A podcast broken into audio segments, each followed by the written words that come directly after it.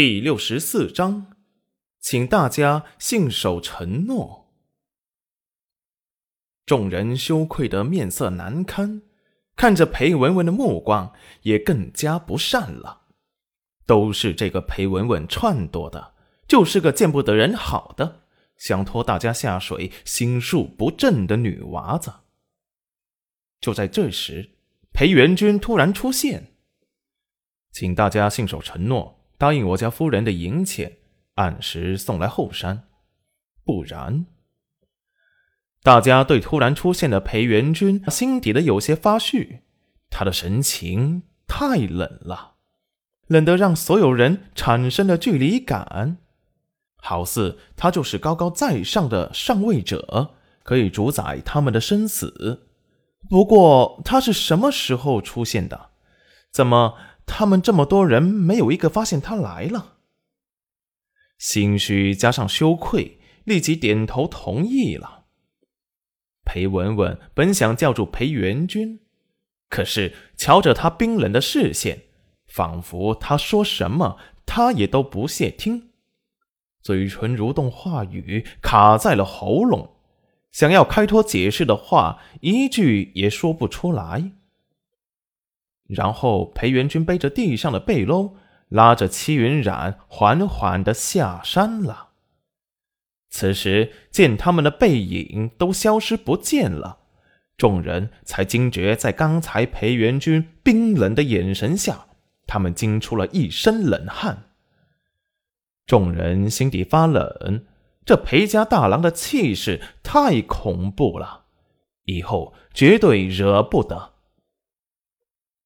看不到众人了，戚云染才用力的把手抽回。你怎么来了？裴元君紧了紧手指，仿佛手中还有戚云染手指的余温。见你进山了，很久未归。有些担心，便进来看看。没想到，戚云染才不管他说什么，拍拍胸口的人参，好险！幸好在那年轻的小子说出采到的好东西要大家平分时，他趁着大家注意力在眼红裴文文背篓里的蜂蜜时，偷偷把包好的野山参藏进了胸口。时不时用手掩着胸口，他们才没发现，不然今日损失可大了。不过裴文文今日的损失会更大，偷鸡不成蚀把米，自作自受。本来他开始听了他的建议，那蜂蜜就是他和黄彩彩的了。虽然他不太喜欢他们，可是也不想他们被蛰得满头包。万一给蛰到什么神经，给变成了一个傻子，可就不好了。还有，都是十五六岁的少女，万一对蜂蜜的尾针给蛰了过敏，还没有及时处理，又疼又痒的遮在脸上，用手抓毁容了，可就不好了。到时候别又诬赖他是他故意把他们给带进来的。裴元君见戚云染神游天外。就连他说什么也都没听进去，立即用手在齐云染的眼前挥了挥。齐云染立即回过神，看着裴元君如天神般的男子背着一个破旧的背篓，不但没有影响他的颜值，还有一种欲乘风归去朦胧的美感。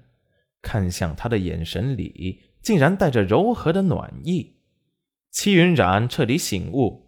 什么柔和暖意都是浮云，这么一个被十里八村的女子都惦记的男子，就算白送给他，他都要不起啊！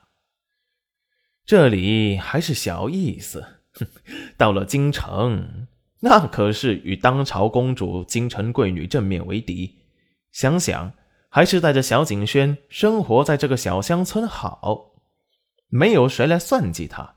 也不会有人故意打扰他。现在是因为裴元君的缘故，等他去了京城，他可就是自由了。到时候就算不给他休书，他顶着裴元君童养媳的身份，也可以在镇上横着走，别人不敢轻易的得罪他。想通之后，也就对裴元君没那么讨厌了。